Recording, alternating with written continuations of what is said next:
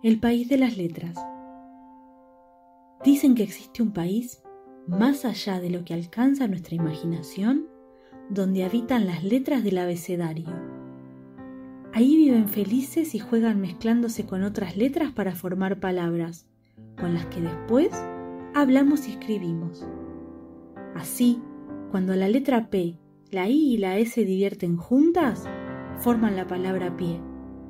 Y en verano, por ejemplo, la S, la O y la L apenas se separan y es por eso que vemos tanto el sol. A veces también la O y la L se van de la mano a darse un chapuzón con la letra A. Pero en algunas ocasiones las letras también se enojan y se ponen de mal humor.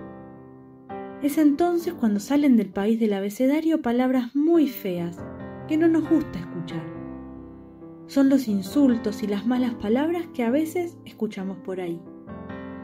También vienen letras de países extranjeros y algunas se quedan para siempre, como la W, que en realidad son dos B cortas y a mesas, y otras, como la Y, que están ahí desde hace mucho, muchísimo tiempo. Algunos también le dicen Y pero había una que siempre está muy callada y algo triste. Es la letra H. ¿Qué te pasa que siempre estás tan callada? le preguntó un día la letra M. Sucede que cuando estoy con las demás letras me vuelvo muda. Es como si no estuviese. Por eso casi siempre se olvidan de mí, le respondió H. Pero vos haces palabras tan hermosas como helado, búho, héroe, hoja, le respondió la M. Sí, pero como siempre estoy callada, nadie se da cuenta de que estoy. Tanto que si no estuviera, no se darían cuenta. La B corta, que escuchó lo que pasaba, se acercó. Mí me pasa algo parecido, le dijo a la H.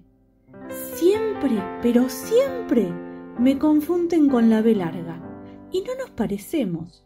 Ella tiene barriga y yo no. Pero te voy a presentar a una amiga con la que estoy segura de que te vas a llevar muy bien.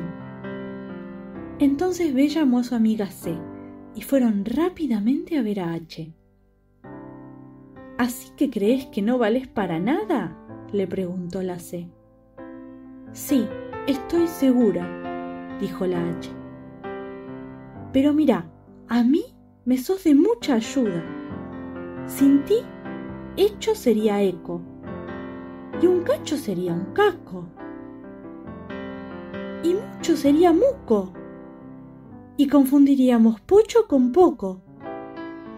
Si vos no estuvieras, no existirían las chucherías, ni los chupetes, ni la china ni sus chinos, ni las chispas, ni el chocolate, ni los chicos ni las chicas, ni los chiquitines, le dijo la M.